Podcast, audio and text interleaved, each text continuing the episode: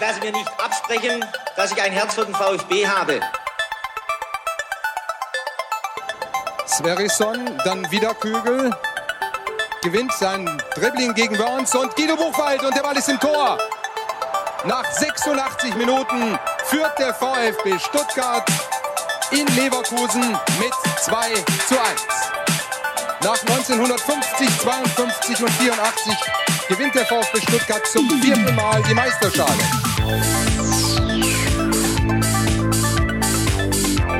Jetzt müsste der Ball endlich noch einmal hereinkommen. Jetzt kommt er weiter mit auf Hitzelsberger! Mario Gomez, spitze Winkel, noch einmal nach innen. Pizza hat den Ball und es gibt noch einmal Abstoß vom Tor. Und jetzt ist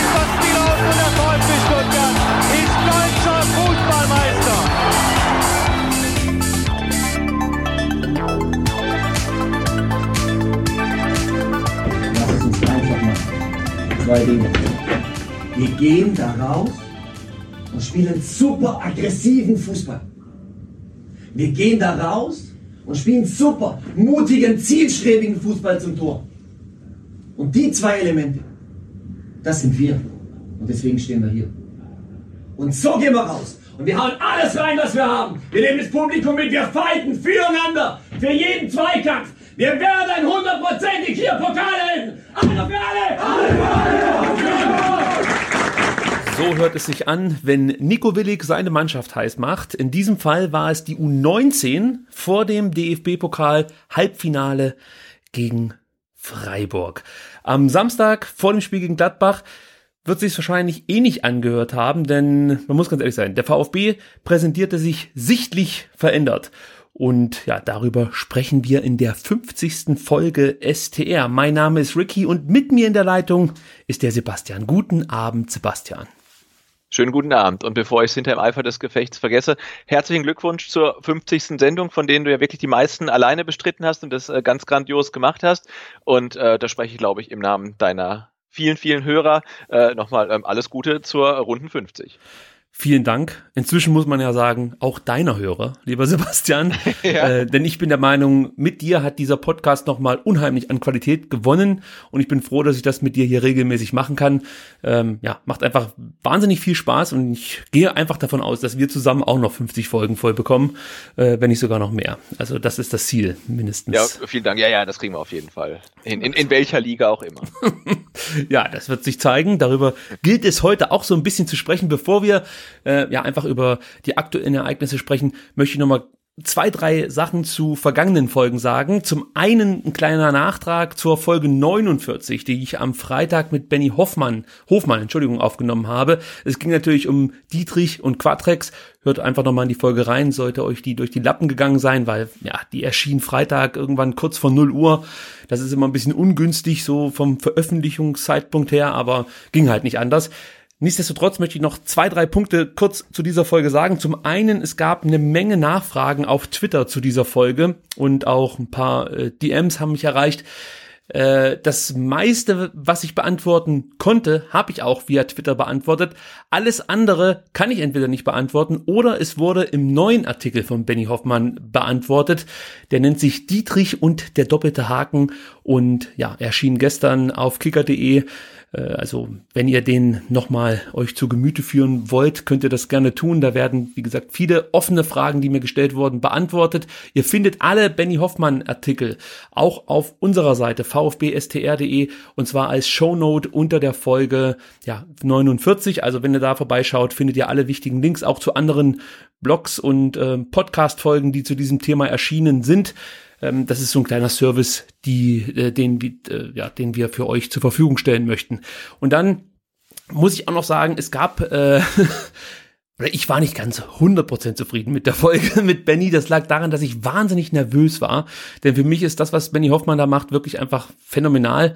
Und ähm, ja, andere Leute, die flippen total aus, wenn sie ihre Lieblingsfußballer oder Lieblingssängerinnen, Sänger treffen. Für mich sind es dann letzten Endes Investigativjournalisten, die mich erstarren lassen.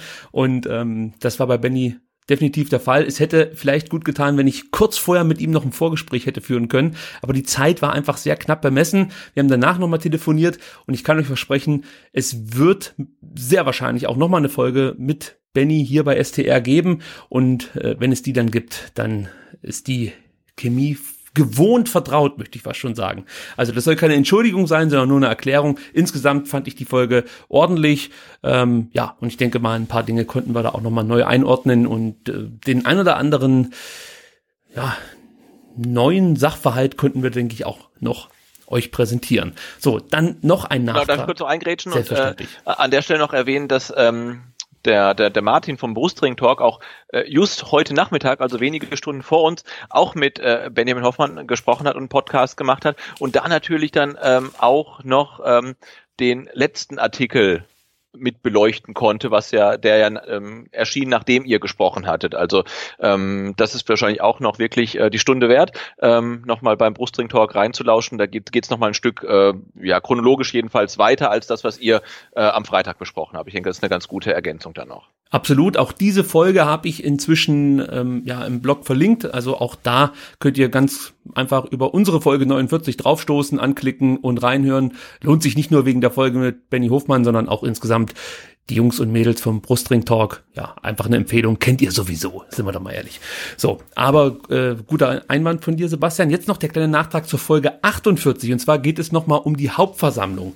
Da ist uns nämlich ein kleiner Fehler unterlaufen, der uns eigentlich nicht hätte unterlaufen sollen. Wir wurden aber Gott sei Dank darauf hingewiesen. Und zwar haben wir uns ja darüber ausgetauscht, wie das jetzt eigentlich ist äh, bei der Hauptversammlung äh, mit der Entlastung, zum Beispiel des Sportvorstands, äh, ja, wie ist das mit Reschke, wie ist das mit Hitzesberger, der später übernommen hat. Und inzwischen ähm, ist eigentlich, ja, ist uns das klar geworden, was auf der Hand liegt, nämlich es ist natürlich die Mitgliederversammlung des EVs, also nicht die Mitgliederversammlung der AG. Und das bedeutet, ähm, dass bei der Mitgliederversammlung des VfB Stuttgart e.V. Ja, da werden an dem, äh, an, an diesem Tag, am 14.07., jetzt habe ich gerade das Datum raussuchen müssen, deswegen habe ich ein bisschen gestottert, aber jetzt habe ich es, am 14.07. Äh, werden die Vereinsorgane Präsidium und Vereinsbeirat den Mitgliedern in getrennten Abstimmungen zur Entlastung vorgeschlagen. Dabei wird immer auf das letzte Geschäftsjahr, sprich 1.1.2018 bis 31.12.2018 Bezug genommen. Das heißt, es steht die Entlastung vom gesamten Präsidium, sprich Wolfgang Dietrich, Bernd Geiser und Thomas Hitzesberger und den neuen Vereinsbeiräten an. Der Vorstand der VfB Stuttgart 1893 AG gibt in der Mitgliederversammlung einen Bericht zur sportlichen und wirtschaftlichen Situation ab.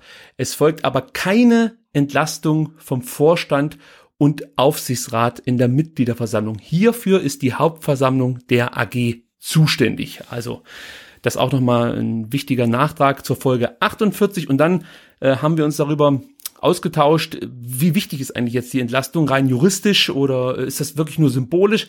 Wir haben es ja eigentlich in der Folge schon gesagt, das ist jetzt nicht nur ein symbolischer Akt, es ist auch ein symbolischer Akt, aber da erzähle ich gleich noch was dazu. Es geht natürlich ja auch um das Juristische.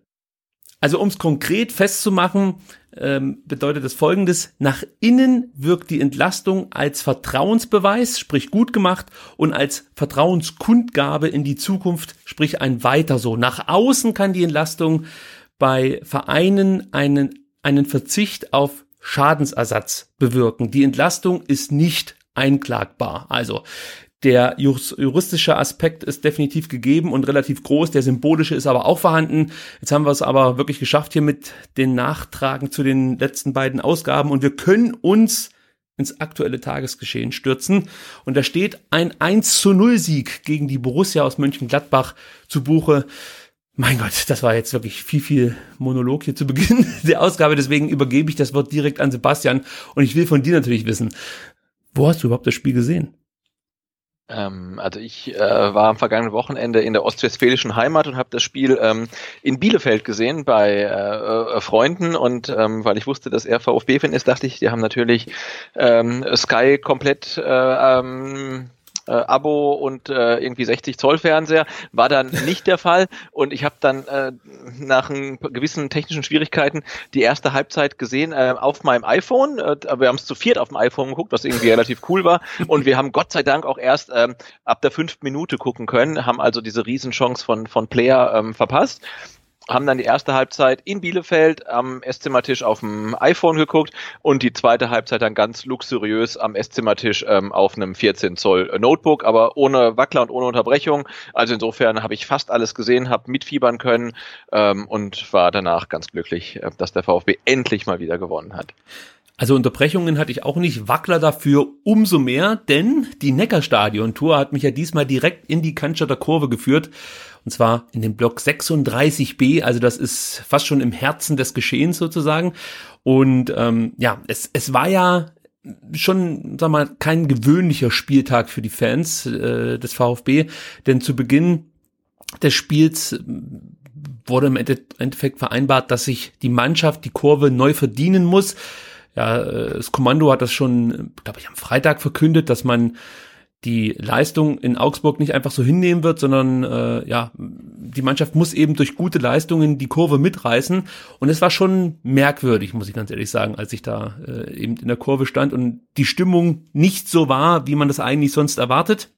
Es ähm, ja, es war sehr, sehr ruhig, aber irgendwie äh, fand ich sogar angebracht, muss ich ganz ehrlich sein. Also es gab ein paar Leute um mich herum, die fanden das nicht so cool. Ja, es wurde so ein bisschen aufs Kommando geschimpft und immer wieder gesagt, ja, scheiß Kommando und so. Also jetzt um mich herum muss ich dazu sagen, wie das jetzt in der, in der Breite im Block so war, kann ich nicht beurteilen. Ich habe jetzt nicht allzu viele Fangesänge gehört, außer von den Jungs, die ja, im Oberrang sitzen, ja, oberhalb der Cannstatter Kurve, die ja immer mal wieder versuchen, Lieder anzustimmen, aber sonst so im, im Stehplatzbereich habe ich relativ wenig gehör gehört.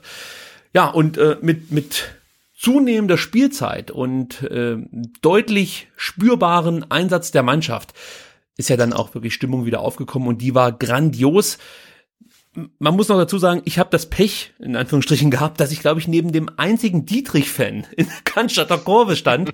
es war wirklich, es war nahezu absurd. Also er hat sich strikt an die Vorgaben ähm, der Vorsänger gehalten. Also es war jetzt kein Querulant oder so, aber jedes Mal, wenn irgendwo jemand Dietrich rausschrie oder äh, irgendwie zu einem Gesang anstimmte, der in diese Richtung zeigte, hat er das kommentiert mit, oh, haltet's Maul mit eurem Scheiß und ja, hätte keine Ahnung, ohne Dietrich wären wir nicht hier. Hat er auch mal gesagt, da musste ich auch ein bisschen schmunzeln und äh, dachte mir so, ob der alle Artikel gelesen hat zuletzt? Ich weiß es gar nicht. Es gab dann noch einen Gesang, der mich auch ein bisschen verwundert hat. Und zwar wurde hinter mir angestimmt, Quadrex Fenden Dietrich raus. Also das, sag mal so, ich, von der Idee her okay, aber die Fakten, die sollte man sich einfach nochmal in der Hinsicht ein bisschen ja, drauf schaffen. Ja, ist natürlich. Sehr, sehr, sehr, sehr, sehr verknappt, gar ja, keine Frage. Es ist natürlich ein Schmunzler am Rande gewesen, muss man sagen. Aber ähm, auf was ich zu sprechen kommen wollte, bevor wir jetzt dann wirklich aufs Spiel eingehen.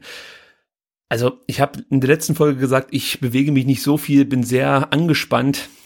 Das war da ganz anders. Ich habe ich hab mitgemacht, ich habe gesungen, ich bin gesprungen, ich äh, habe geklatscht, ich habe eigentlich alles gemacht, was man so macht und es war einfach wunderschön und so schön, dass ich mir fest vorgenommen habe, wenn ich die Neckarstadion-Tour nicht fortsetze, werde ich alles dafür tun, nächstes Jahr irgendwie da unten eine Stehplatz-Dauerkarte zu bekommen. Ich weiß, es ist nahezu unmöglich.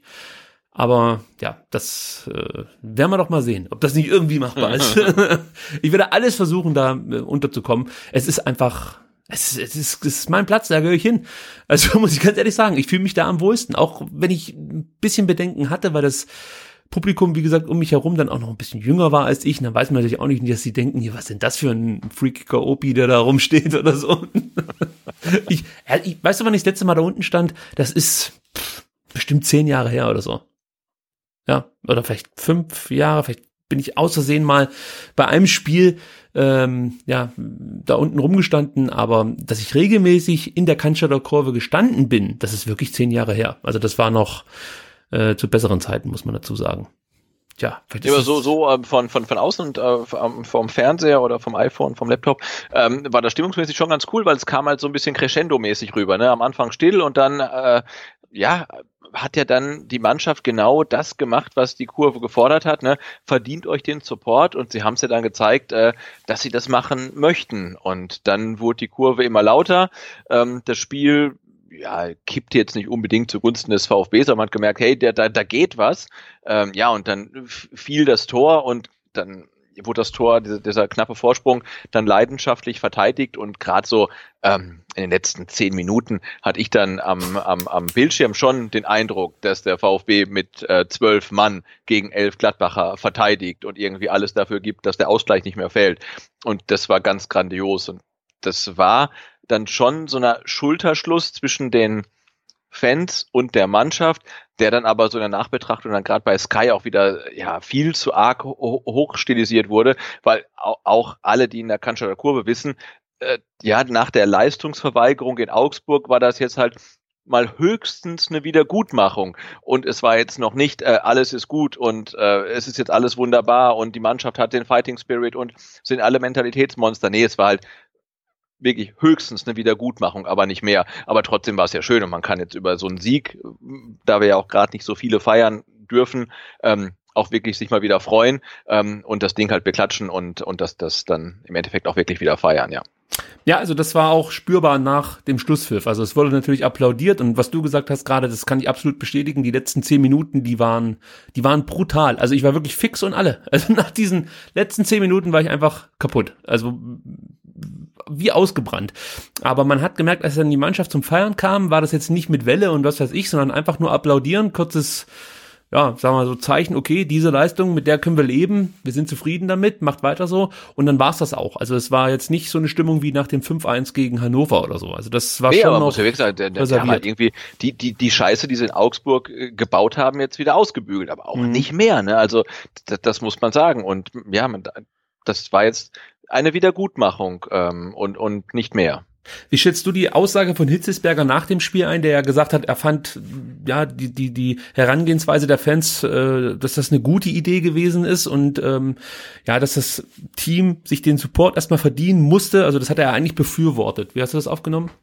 Ja, total positiv. Ne? Also wann gab es das letzte Mal, dass ein äh, VfB-Verantwortlicher die äh, die Kurve bestätigt und die Kurve lobt. Also ich fand das ganz großartig, dass er das gesagt hat und ich glaube, er meint das auch so, äh, weil, weil er genau weiß, dass man die Mannschaft ähm, auch fordern muss ne? und dass man denen nicht so den gedeckten Tisch da bereiten darf, sondern dass die äh, genau wissen müssen, hey, die müssen liefern. Ne? Und dieses Signal muss ihnen gegeben werden von oben von den, von den Verantwortlichen, aber auch, ich sage jetzt mal, von unten von den Fans. Die müssen wissen, äh, ohne Leistung gibt's keine Stimmung, ohne Leistung gibt's gar nichts. Äh, und das scheint für die letzten Spiele echt so das Prinzip zu sein, weil Nico Willig hat ja auch gesagt, er ruft jetzt da den wie hat er das genannt? Nicht Relegationspokal oder nicht Abstiegspokal? Doch. Relegationspokal. Relegationspokal. Also er hat gemacht wie, wie Robin Dutt, ähm, was Robin Dutt damals? Ja. Hast du den Willig nicht mit äh, Robin Dutt vergleichen? Nein, also das kann ja nicht, aber sein. dieses Pokalprinzip ist ja total gut, weil es halt ja. so simpel ist, dass es halt auch der letzte Blödian versteht, ne? Du sagst, hey, wir haben vier Endspiele und das war jetzt irgendwie ähm, das, das, das Achtelfinale, und das war das ja. äh, 16. Finale, dann kommt das Achtelfinale, Viertelfinale, Halbfinale, dann sind wir im Finale vielleicht das funktioniert. Also auch bei dem dümmsten aller Fußballspieler zieht dieses Prinzip. Und das hat er halt ausgerufen. Ähm, und das klappt fast immer. Ähm, ja, und insofern fand ich es auch gut, was, was, was Hitzelsberger gesagt hat, ähm, dass die Mannschaft liefern muss, bevor sie belohnt wird. Und ich glaube, das ist halt auch für die letzten drei oder fünf Spiele ähm, jetzt die, die, die Maßgabe. Die müssen genau wissen, ähm, ohne Leistung gibt es keine Belohnung. Ja, und ich glaube, das war nochmal auch ein Fingerzeig von der Kurve, auch Richtung Präsidium, Aufsichtsrat und dergleichen, dass man sich ja immer wieder gerne von Seiten eben der Vereinsoberen in ähm, ja, also sagen wir mal, mit dem Support brüstet und das gerne auch hernimmt, äh, was man für tolle Fans hat. Und äh, dann werden auch mal Videos geschnitten für neue Spieler, die, die sich dann durch diese Videos überzeugen lassen, hier zum VfB zu wechseln, aber dann nicht bereit sind, für die zweite Mannschaft zu spielen. Ich denke mal, jeder weiß, von wem ich spreche. Also ich denke äh, nee. mal, ja, ja, doch. ich also. denke mal, auch die Leute äh, sollten mit diesem, in Anführungsstrichen, Stimmungsboykott, es war ja kein richtiger Boykott, sondern wie gesagt, die Aufforderung, Leute, wenn wir was leisten sollen, dann müsst ihr auch erstmal was leisten. Vor allen Dingen nach dem, was ihr zuletzt eben nicht gezeigt hat, äh, gehabt. Ähm, also diesen Fingerzeig habe ich äh, auch so interpretiert äh, von der äh, Cannstatter Kurve und ich denke mal, das hat ein bisschen Wirkung hinterlassen, hoffe ich zumindest. Äh, was ich auch noch kurz hinzufügen wollte zu Nico Willig, was du angesprochen hast mit dem Relegationspokal, ähm, das, ich finde das auch toll und vor allem finde ich dieses positive Grundgefühl, das er vermittelt, das kann man richtig greifen, ja. Also, was mir brutal auffällt, jetzt nur bei mir, vielleicht kannst du jetzt gleich nochmal was dazu sagen, wie du es empfindest, aber bei Willig habe ich nach einer Woche schon das Gefühl, dass es seine Mannschaft ist. Dass er mit diesen Jungs arbeitet und äh, sich als Teil dieser ganzen Gruppe sieht und auch ja, uns mit einbezieht als Fans. Mir ist zum Beispiel aufgefallen, dass er ganz häufig nach guten Aktionen seiner Mannschaft äh, zur Kantschatter Kurve geschaut hat. Ja, er hat ja auch jede positive Aktion eigentlich bejubelt wie ein Tor. Ja, also es war ja wirklich immer totale Ekstase von seiner Seite und totale positive Grundstimmung. Jeder, sag ich mal, besonders gewonnen, gut gewonnener Zweikampf wurde zelebriert, verhinderte Torchancen wurden zelebriert und das hat er versucht auch der Kurve mitzuteilen, glaube ich, durch seine Blicke, die er da immer wieder hingeworfen hat und auch geschaut hat, wie nimmt die Kurve das jetzt an und, und springt der Funke sozusagen über und er ist ja dann auch übergesprungen. Und dieses, diese komplette positive Grundstimmung, die hat man ja nie hier in Stuttgart unter Weinziel verspürt und das liegt, glaube ich, schon so ein bisschen auch an seiner Art und wenn man ehrlich ist, hat man das ja auch nie unter Korkut verspürt, diese, diese, ja, diese Einheit, die man vielleicht auch sein muss um vor allem im Abstiegskampf erfolgreich zu sein. Äh, fällt dir das ähnlich auf? Ja, absolut. Also ich finde schon, also Teil von Korkut hat es geschafft, dass der VfB in irgendeinen Tiefschlaf verfällt und Markus, ne, ist ja so, und Markus Weinzel hat es nie geschafft, äh, den VfB wieder aufzuwecken, ne? Also weil er mit seiner distanzierten Art ähm, hat, hat das halt nicht funktioniert und äh, finde ich, müssen wir halt schon ein bisschen aufpassen, ähm, wie wir über das letzte Spiel und auch über Nico äh, Willig reden. Also er ist jetzt kein Highland, weil äh, man muss sich das Spiel angucken und es könnte nach vier Minuten ähm, 0 zu 1 stehen und nach 17 Minuten könnte der VfB 10 gegen 11 spielen. Ne? Und dann geht das Ding wahrscheinlich 0 zu 3 verloren und wir sagen, ja gut, das war jetzt auch irgendwie nichts. Ne? Aber äh, man, man merkt ja trotzdem, er hat der Mannschaft irgendwas gegeben, was der, der Mannschaft bisher gefehlt hat und hat dann auch das nötige Glück gehabt, was der Mannschaft mh, die ganze Saison über gefehlt hat. Äh, und das ist vielleicht auch so ein Fingerzeig. Ne? Da kommt jetzt jemand und der, der bringt halt dann irgendwie auch mal so ein bisschen Glück wieder mit. Ähm, und er hat es natürlich klar geschafft, äh, ja, die, die Mannschaft neu zu entzünden. Und das war so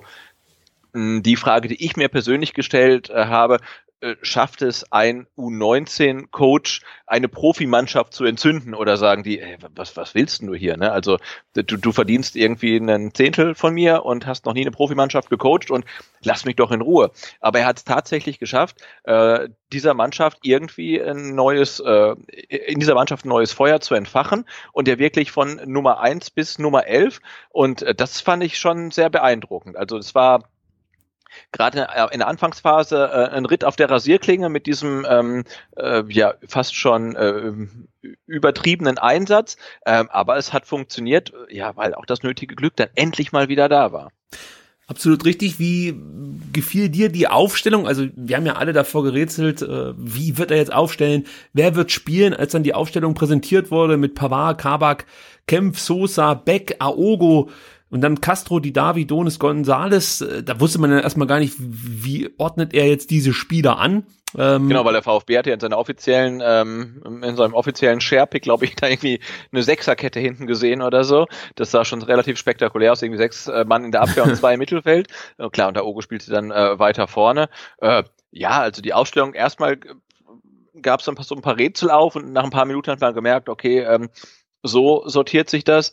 Äh, und ja, man hat dann auch gesehen, das hat dann, glaube ich, auch sogar der ähm, Sky-Kommentator gesagt, dass äh, in der Mannschaft, in dem System, das äh, Willig spielen lassen will, dann auch ein Gomez von Anfang an keinen Platz hat, ne? weil er halt nicht die Laufarbeit leisten kann, die da gefragt ist, weil, also man hat das ja, oder ich habe es jedenfalls selten gesehen, dass ähm, eine VfB-Mannschaft und dann auch wirklich über 90 Minuten so konsequent, so früh ähm, gepresst hat und so früh angelaufen ist. Das war ja echt ein Wahnsinn. Und das schafft halt ein 32, 33-jähriger Mario Gomez dann nicht mehr.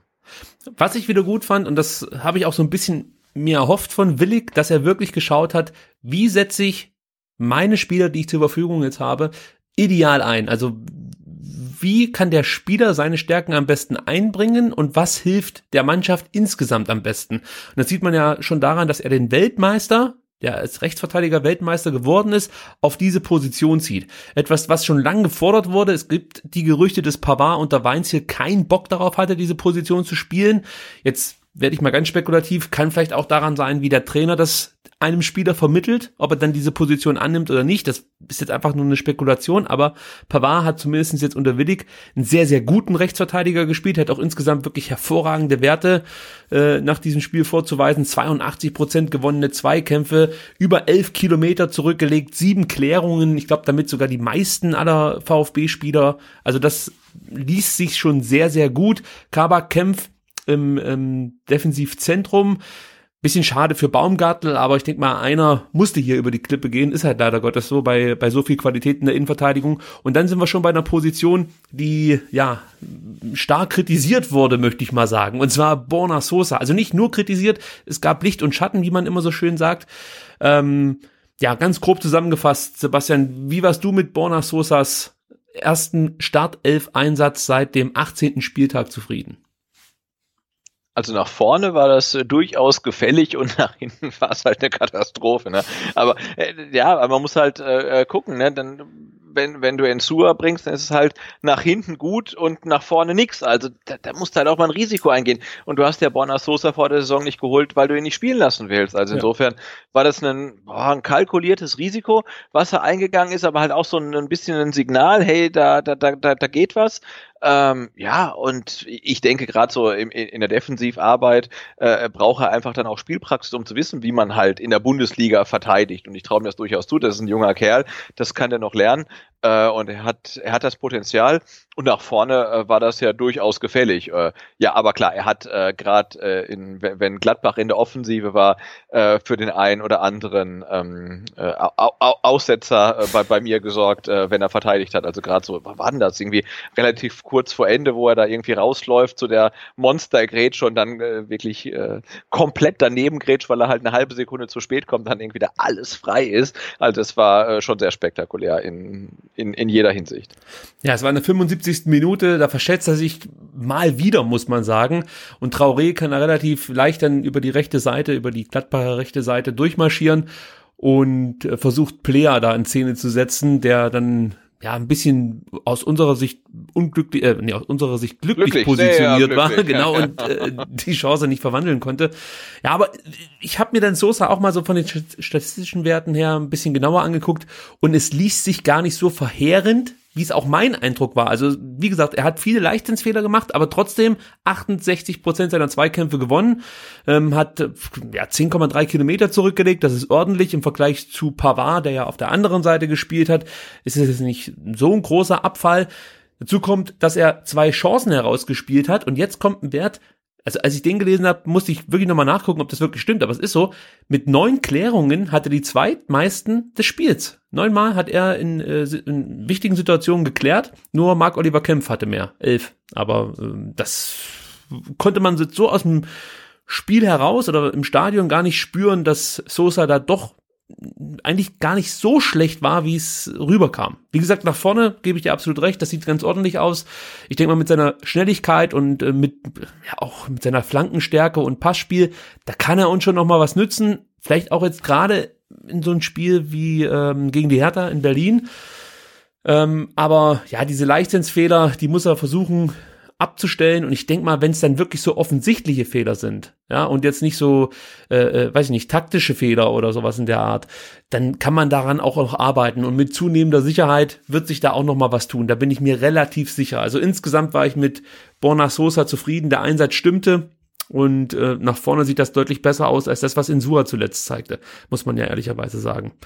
Hat ein bisschen Glück gehabt. Äh, ich weiß nicht, wie du die Situation in der 17. Minute bewertest, als er gelb gesehen hat nach Foul gegen das Hermann. Klar, also, also wenn ich nochmal die, die, äh, die roten Karten von Dortmund gegen Schalke sehe, ist mhm. äh, das ein klares Rot. Deswegen habe ich eben gesagt, ne, also äh, wenn, wenn du das Matchglück nicht hast, dann schießt Player in der vierten Minute das 0 zu 1 und in der 17. Äh, sieht Sosa glatt rot und man kann sich nicht drüber beschweren und dann ist das Spiel halt durch, ne? Dann verlierst du es wahrscheinlich 0 zu 3 oder so. Äh, deswegen, also da war Glück dabei. Ähm, es war ein Ritt auf der Rasierklinge, aber ähm, äh, es war ja ähm, ja ein, ein, ein Risiko, dass, dass Nico Willig äh, ähm, genommen hat und es hat sich ja auch bezahlt gemacht, weil die Gladbacher waren ja wirklich beeindruckt in der ersten Halbzeit, weil der VfB so draufgegangen ist, weil die so aktiv waren. Ähm, was habe ich gelesen? 19 Fouls, also irgendwie ähm, Höchstwert äh, in der Saison. Also sie haben ihn ja den Gladbachern wirklich physisch den Schneid abgekauft und dann beschwert sich halt die Gladbacher Bank draußen, dass es keine rote Karte gibt und dann wird schon wieder gefault und so weiter. Äh, aber ja, das ist so eigentlich ja so Kreisliga-Taktik, ne? Aber die Stuttgarter haben dem Gegner gezeigt, wer Herr im Hause ist, dann im Zweifelsfalle durch Fouls einfach. Aber sie hatten das Heft in der Hand. Ähm, und ja, es war riskant, aber es hat funktioniert und insofern alles gut. Aber klar, es hätte auch rot geben können. Ja, insgesamt, wenn man die Statistiken sich so anguckt, hat sich im Vergleich zu Weinziel gar nicht so viel verändert. Also gerade Laufleistung, 114 Kilometer ist noch äh, ja, eigentlich vergleichbar mit dem, was man unter Weinziel gesehen hat. Die Sprints sind jetzt auch nicht übermäßig viel gewesen mit 206 Torschüsse, insgesamt 14 gespielte Pässe 208, das ist alles auf dem gleichen Niveau, also da hat sich nicht allzu viel verändert, aber was du gesagt hast, ist natürlich absolut richtig. Die robusten Zweikämpfe waren es dann letzten Endes, die den Unterschied gemacht haben und, was mir auch aufgefallen ist, bei der Großchancenverteilung stand es 4 zu 2 für den VfB. Da frage ich mich, wann gab es das zuletzt, dass der VfB doppelt so viele Großchancen hatte wie sein Gegner? Also kann ich mich nicht dran erinnern. In dieser Saison glaube ich noch nie. Also das ist definitiv spürbar gewesen. Sprich, der Mut zum Risiko, der natürlich da war. Und das ist ja, das muss man vielleicht dann auch nochmal mit der Personalie Sosa sehen. Ja, also man hat immer wieder sich darüber beschwert, dass der VfB so mutlos und ide ideenlos nach vorne spielt wenn du natürlich mit Mut agierst, äh, bedingt das letzten Endes auch mal, dass da Fehler unterlaufen werden. Und äh, wir können jetzt einfach von Glück sagen, dass die Gladbacher die nicht bestraft haben, aber man kann natürlich auch sagen, dass die Mannschaft sich dann gegenseitig geholfen hat. Also wenn Sosa einen Fehler gemacht hat, hat es jemand anders ausgebügelt.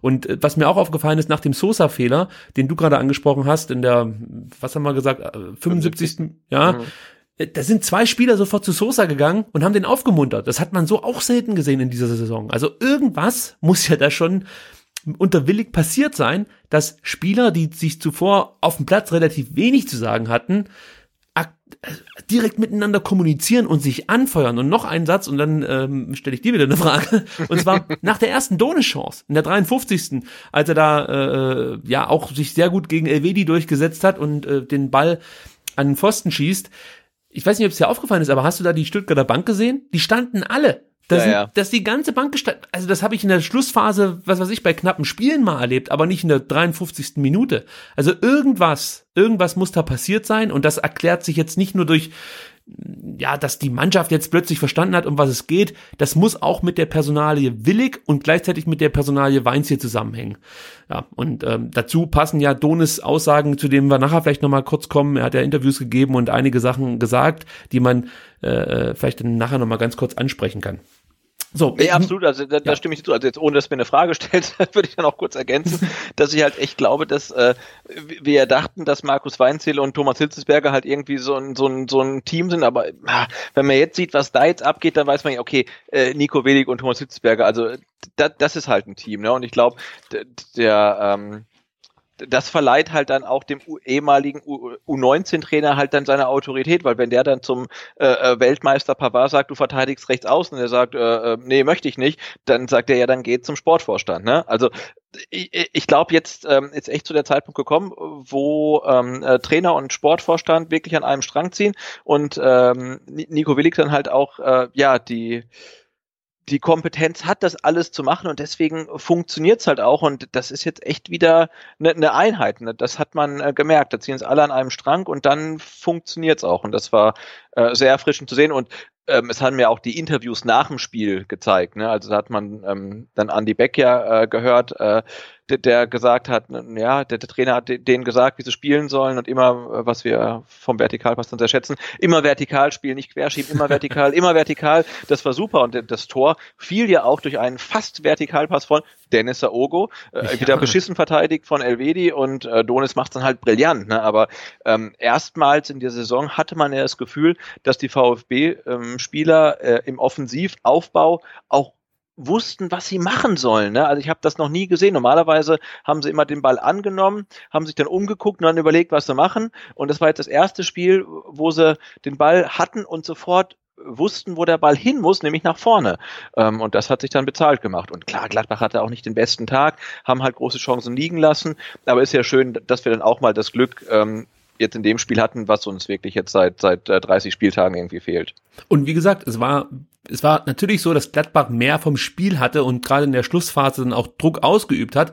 Aber wenn man jetzt die Großchancen nimmt, ist dieses Spiel nicht unverdient gewonnen worden vom VfB. Also äh, ich, ich kann schon damit leben, dass wir hier als Sieger rausgehen, weil wir eben auch drei Minuten bevor Donis das Tor macht, diese Riesenchance haben, als er an den Pfosten schießt. Klar, es gab auch in der vierten Minute die große Player-Chance, auch die hast du schon angesprochen. Da war es Donis, der einen Fehlpass spielt, einen grausamen Fehlpass. Übrigens hat man da gleich wieder gesehen, warum wahrscheinlich ein Trainer wahnsinnig wird bei Tassos Donis. Nicht so sehr wegen dem Fehlpass. Sowas passiert, ist natürlich ein, also ein krasser Fehlpass, darf nicht passieren, aber passiert.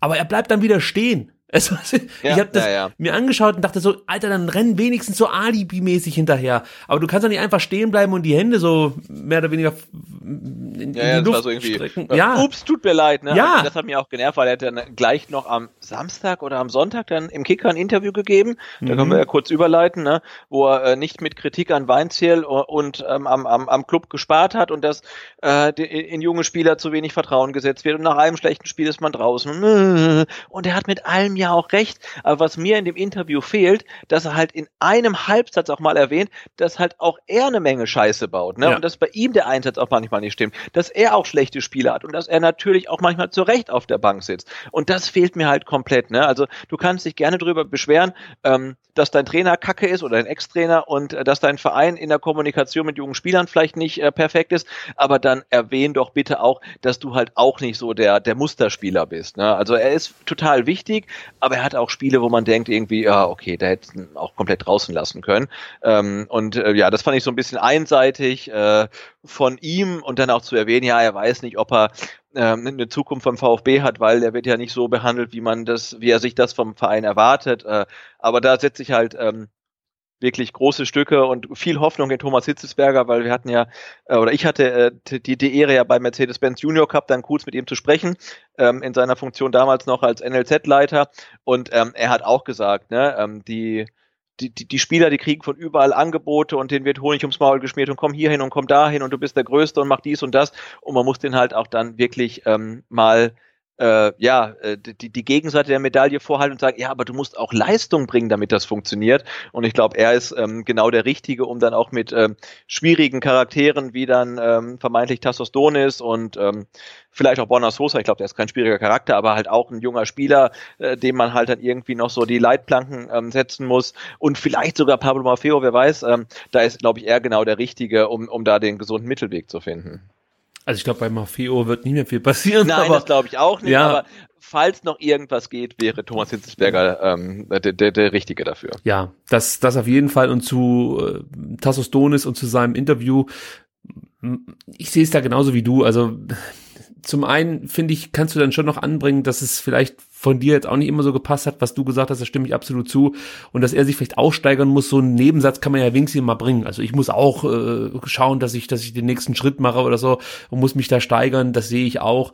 Und dann kann man das ja mit einem Aber verknüpfen. Aber wenn mein Trainer, ja, Markus Weinziel, die Kommunikation mit seinen jüngeren Spielern nicht aufrecht halt, äh, hält, dann kann ich mich auch nicht weiterentwickeln und so. Sowas könnte man ja in dieser Art und Weise verpacken. Jetzt muss man dazu sagen, er ist natürlich jetzt kein gebürtiger Deutscher und wird die deutsche Sprache auch nicht so fließend beherrschen. Ich weiß nicht, in welcher Sprache das Interview geführt wurde, in Englisch oder ähm, ja, wahrscheinlich dann in Englisch.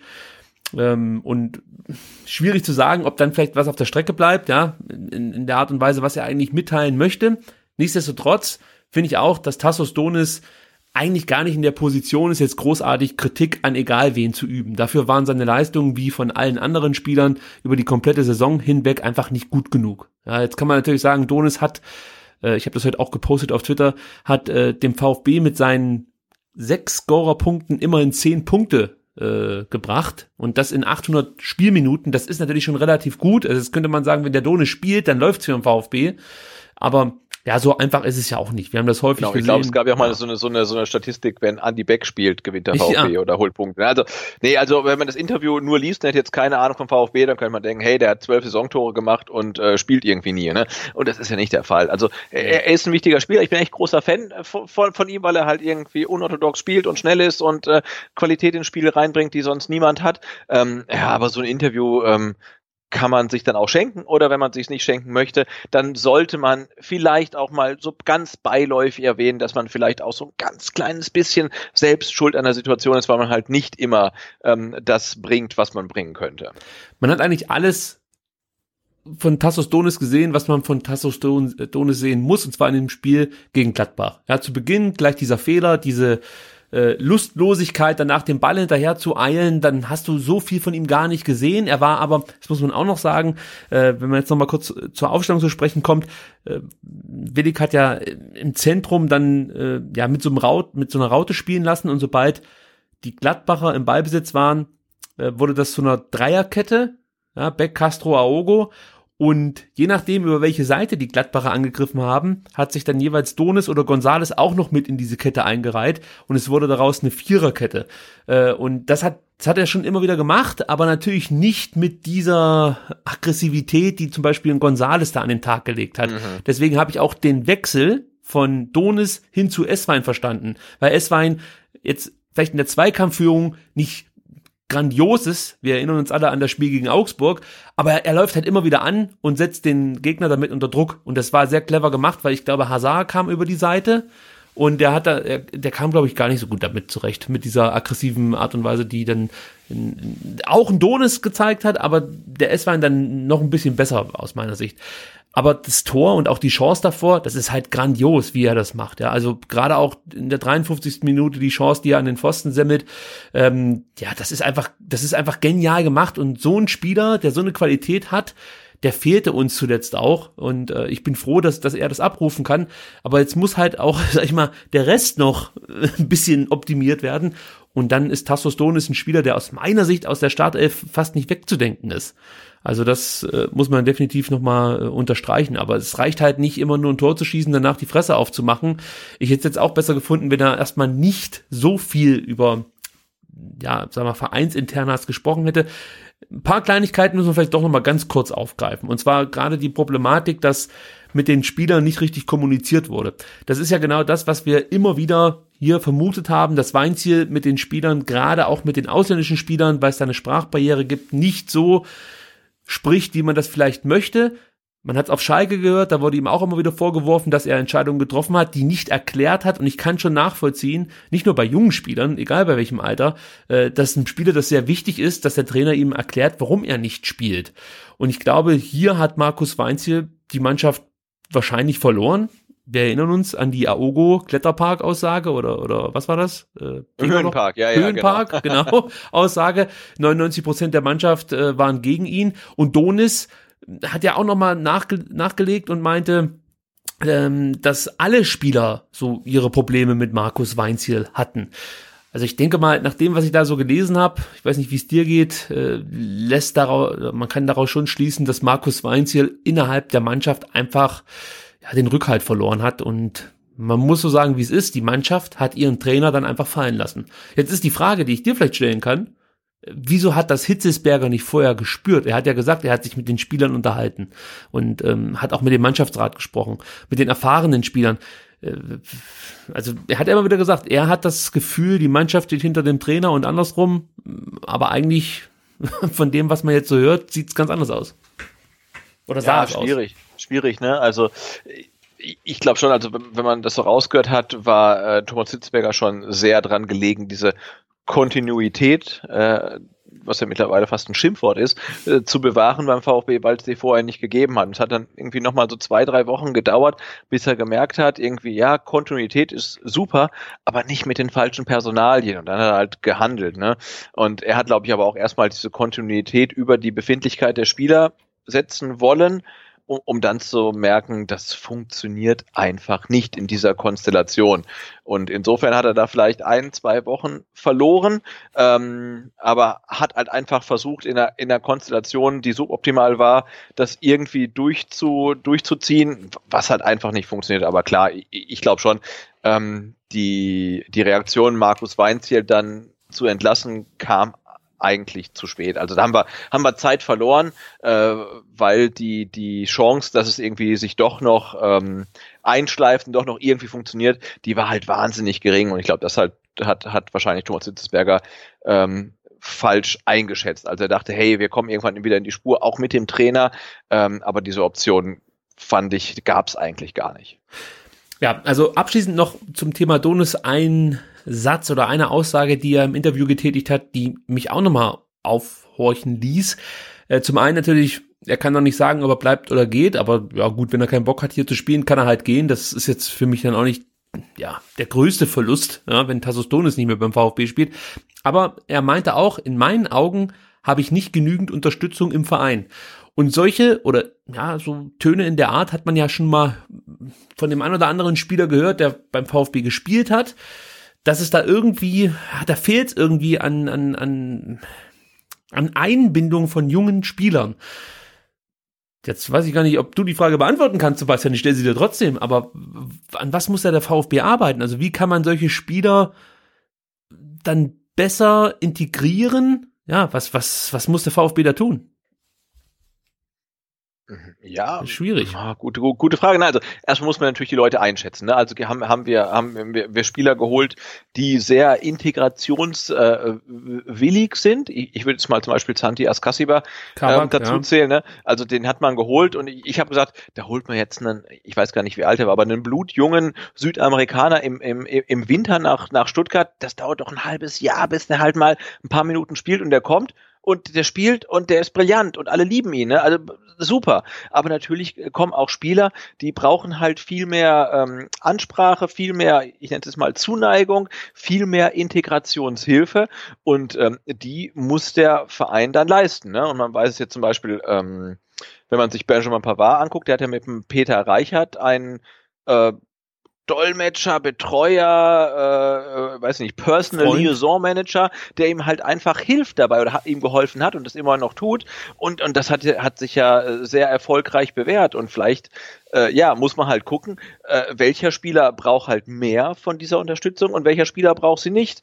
Äh, und da halt natürlich alle über einen Kamm zu scheren und sagen, der braucht, alle brauchen keine oder alle brauchen das, das, das funktioniert nicht. Aber vielleicht krankt es da halt wirklich noch, dass man jemanden hat im Verein, der sagt, uh, der Pablo Maffeo, uh, der tut sich schwer und uh, der ist halt hier, der wird Vater und hm, da müssen wir mal mehr und hm. also ja, vielleicht fehlt da noch ein weiß ich nicht, ein Sozial, Diplom-Sozialpädagoge im Staff, der halt irgendwie genau diese Entscheidung trifft und dann sagt, hey, da, da, da brauchst du noch mehr, mehr Zuwendung. Vielleicht ist es auch ein, ein Ding, das äh, Michael Reschke komplett unterschätzt hat. Ne? Der sagte, hey, wir holen jetzt äh, äh, äh, Supertalente aus dem europäischen Ausland und dann klappt das schon und hat halt äh, dabei vernachlässigt, dass die ähm, Talente aus dem europäischen Ausland dann vielleicht auch gerade hier noch irgendwie äh, mehr Ansprache brauchen, als der Trainer ähm, leisten kann. kann. Kann ich schwer beurteilen, aber natürlich ist ein Thema. Ne? Die Spieler werden immer jünger. Du holst dann ähm, quasi fast noch Jugendliche in eine fremde Stadt, in ein fremdes Land, in ein ganz neues äh, Milieu und die sollen auf einmal dann ähm, an ihrer Leistungsgrenze irgendwie agieren. Das äh, ja, wird, wird nicht funktionieren. Da ist natürlich auch dann viel Kopfsache dabei und viel Psychologie und vielleicht äh, ja, fehlen da halt noch Leute, die das halt ähm, irgendwie unterstützen können. Ich glaube, eine ganz wichtige Personalie ist da auch natürlich der Trainer. Also deswegen finde ich es weiterhin sehr, sehr gut, dass Thomas Hitzesberger ja immer wieder versucht zu erklären, dass der VfB jetzt nicht den bestimmten Trainer sucht, der dann sein System mitbringt und dann wird man mal gucken, wie das so läuft, sondern dass der VfB eigentlich einen Trainer sucht, der zur Mannschaft passt, beziehungsweise zur Idee, die Hitzesberger und dann wahrscheinlich Misslintat von einem gewissen VfB haben, ja, und diese Herangehensweise ist, glaube ich, schon mal sehr, sehr gut, dass man äh, dann nicht in den Konflikt kommt, dass du Spieler im Kader hast, die jetzt gar nicht zum Trainer passen. Ja, auch diese Diskussion haben wir ja in der Saison häufiger geführt. Und äh, man merkt das jetzt zum Beispiel mit Mario Gomez, der vielleicht nicht so richtig ins System passt. Man hat unter Korkut sich immer wieder gefragt, wie passt denn die Davi in das System? Ähm, und, und, und so ging es ja gerade weiter. Und deswegen halte ich das für sehr, sehr wichtig, welcher Trainer jetzt verpflichtet wird, gar nicht so sehr der Name. Ja, in, in, den letzten Tagen, in den letzten Stunden werden ja immer wieder neue Namen hier diskutiert in Stuttgart. Scholt Löw und was weiß ich, wie wir da alles genau, gehört kommt, haben. Kommt Löw zum VfB. Super, ja, da fragt man sich wirklich, mein Gott, also dafür bist du wirklich auf die Uni gegangen, ja, und hast Journalismus studiert für solche Überschriften. Holy shit. Ähm, ja, also Achim Bayer-Lorzer und Tedesco, was man schon alles gelesen hat, ist mir eigentlich scheißegal, wer hierher kommt. Entscheidend ist, dass für mich jetzt, dass Thomas Hitzesberger und Misslintat einen Trainer finden, mit dem sie ihre Vorstellungen umsetzen können.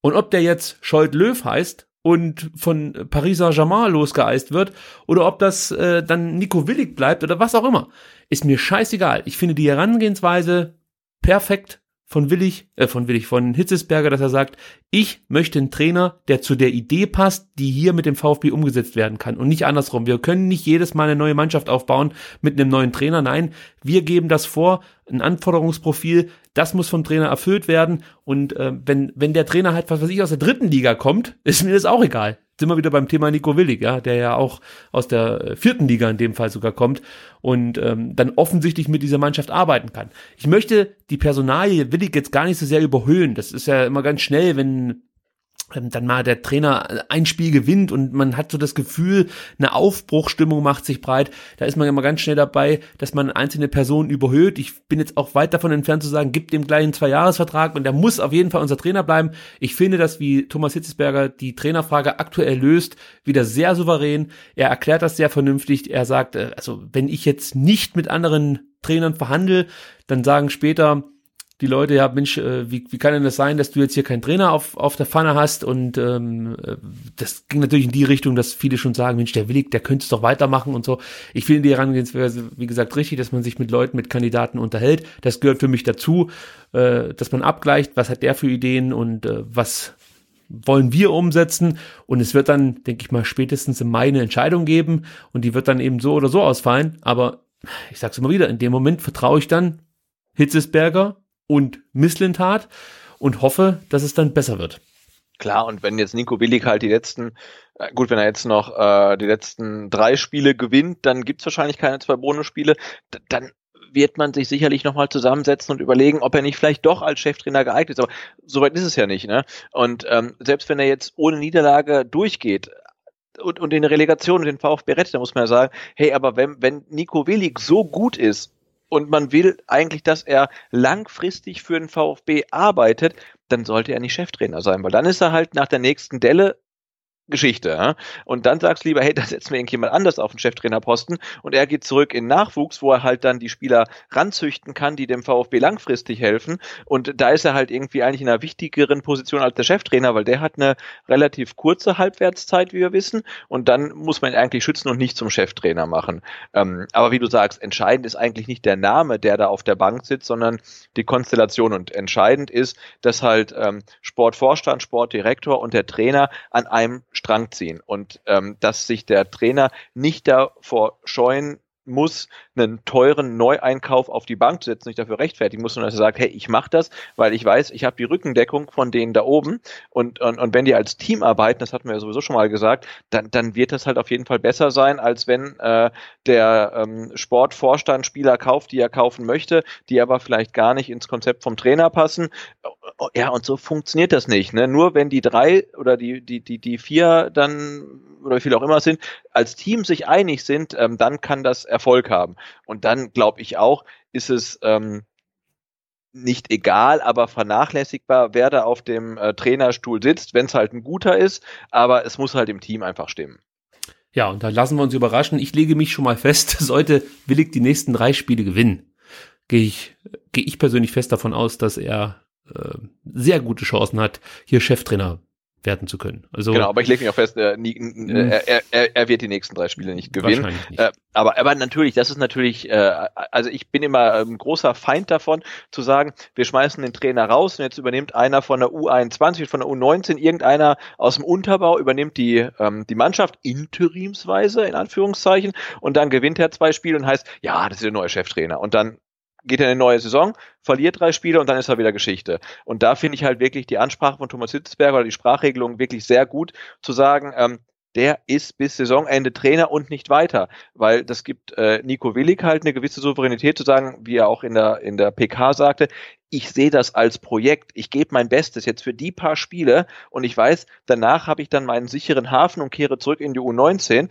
Äh, also das gibt ihm so eine gewisse eine gewisse Basis und eine Sicherheit ähm, und es gibt Thomas Hitzelsberger eine Basis, um einen Trainer für die neue Saison zu suchen. Das ist schon mal gut. Die Gefahr ist natürlich ähm, dann paradoxerweise ähm, der Erfolg des Interimstrainers, ne? weil mit jedem Sieg, mit jedem Punkt, den der Interimstrainer holt, wird halt dieses Statement vom Sportvorstand ein bisschen schwächer. Aber das sind dann ja wirklich Luxusprobleme. Und wenn wir dann am Saisonende sagen müssen, jetzt hat der Willig alle vier Spiele gewonnen und soll nicht Cheftrainer werden, also ich glaube, das äh, feiern dann alle, ne? weil das sind Probleme, die hatten wir die ganze Saison nicht und die nehmen wir dann gerne mit. Sehe ich auch so. Und wenn ich auf die Uhr schaue, dann sagt die mir, wir müssen ja, ein bisschen ja. aufs Tempo drücken. Aber es sind immer so viele Themen hier beim VfB, die man Woche für Woche bearbeiten kann. Und inzwischen senden wir ja fast schon im äh, Vier-Tage-Rhythmus und trotzdem kriegt man nicht alles unter. Unglaublich. So, ich mache das äh, Spiel gegen Gladbach ganz kurz noch rund und wenn du noch was dazu zu sagen hast, dann lässt es einfach raus.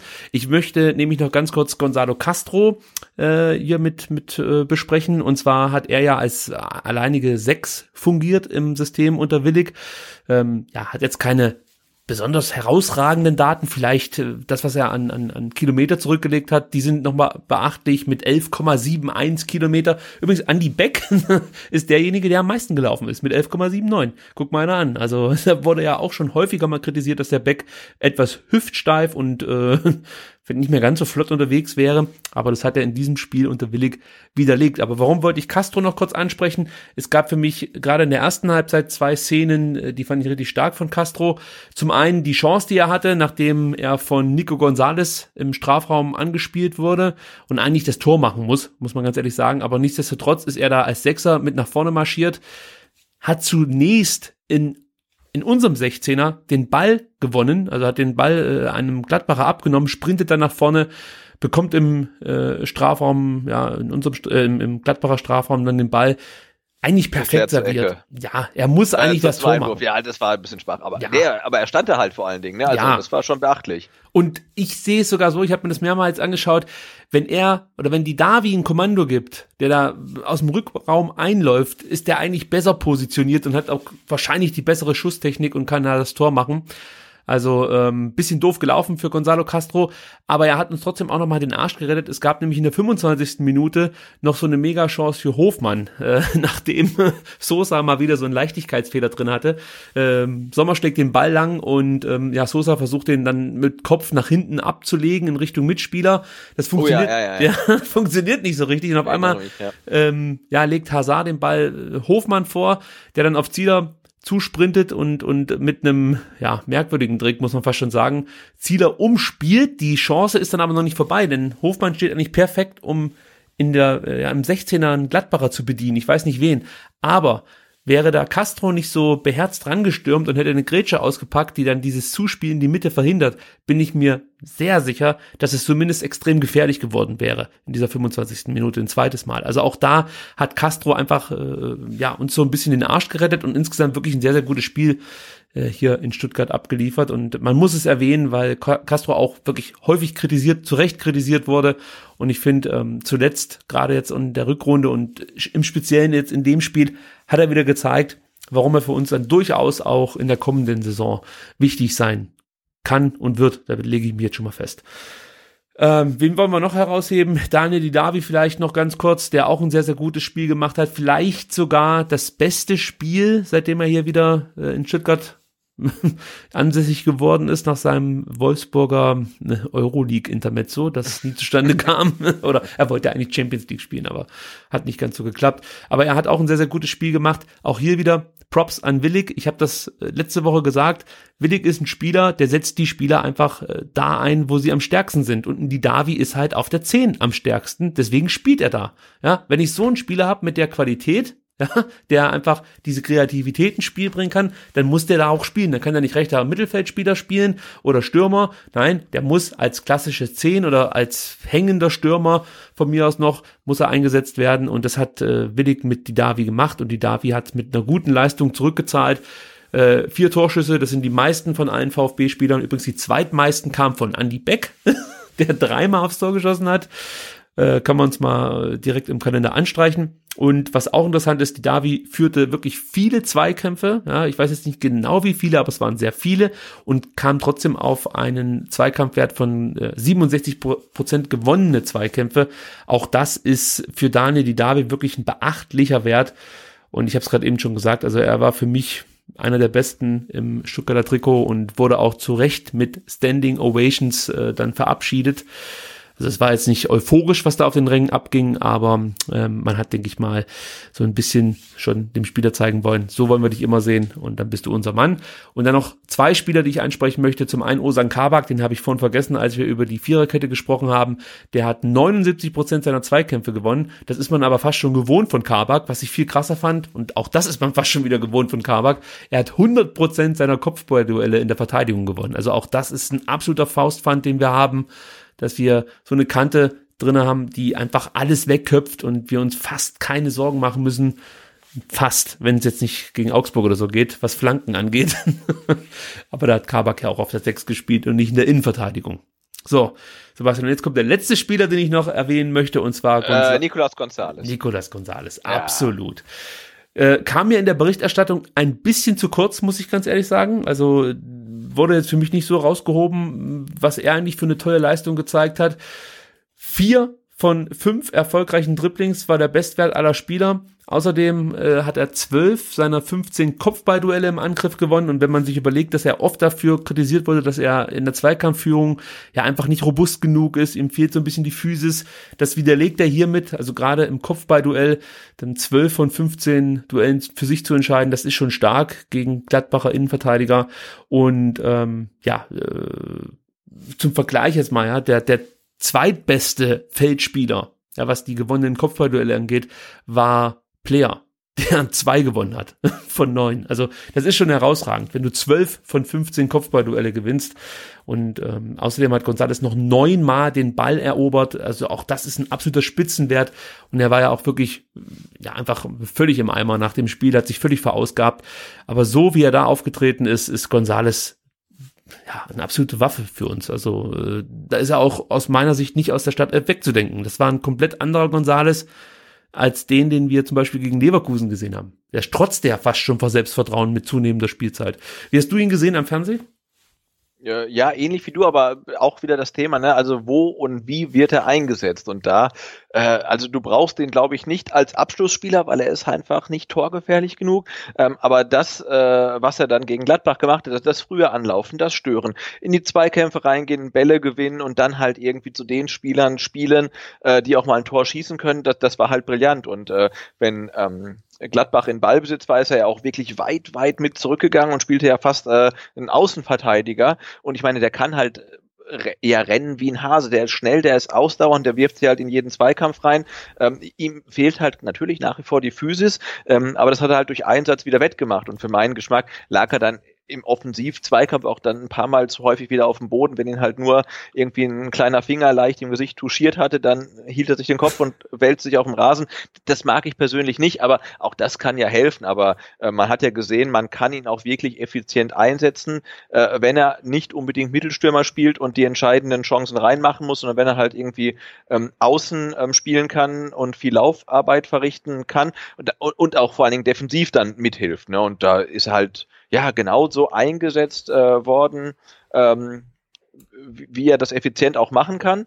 Ähm, und ich fand ihn auch, äh, ja, eins seiner besten, seiner besten Spiele in der Saison, gar keine Frage.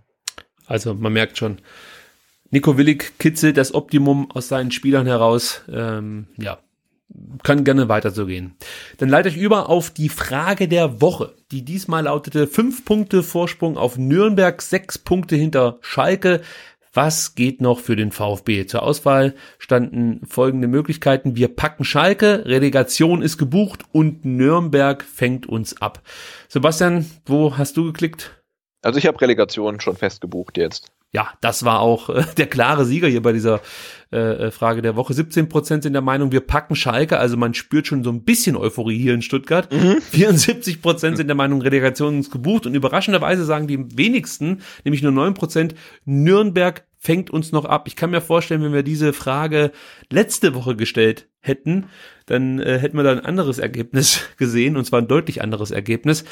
Ja, aber ich schließe mich dir und den meisten an. Ich glaube, ja, die Relegation wird es am Ende werden. Die Chance, dass wir Schalke da wirklich noch am letzten Spieltag kurz vor Schluss abfangen, ich glaube, das ist nicht allzu groß. Wobei, ich muss sagen, ähm, ich verstehe nicht ganz, wie die Schalker nach diesem Derby-Sieg da so euphorisch ja, schon in der Kneipe stehen und, und diesen Sieg feiern. Eigentlich haben die noch gar nichts erreicht. Ja, also selbst wenn die, die nächsten beiden Spiele nicht verlieren und wir dann am letzten Spieltag auf Schalke gewinnen, dann würde das immer noch bedeuten, dass sie dann in der Relegation landen. Also die brauchen schon noch einen Sieg, um das Ding festzumachen.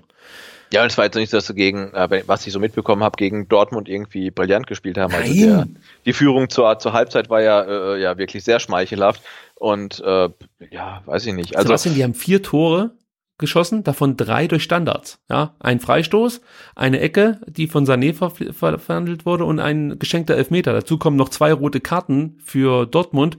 Also im Endeffekt hätten die nicht antreten brauchen, das war ein geschenkter Sieg. Muss man einfach so sagen, wie es ist. Ähm, und, und, und die haben mich überhaupt nicht überzeugt in diesem Spiel. Also da habe ich wirklich keine Angst, dass die jetzt nochmal aufdrehen in den letzten drei Spielen.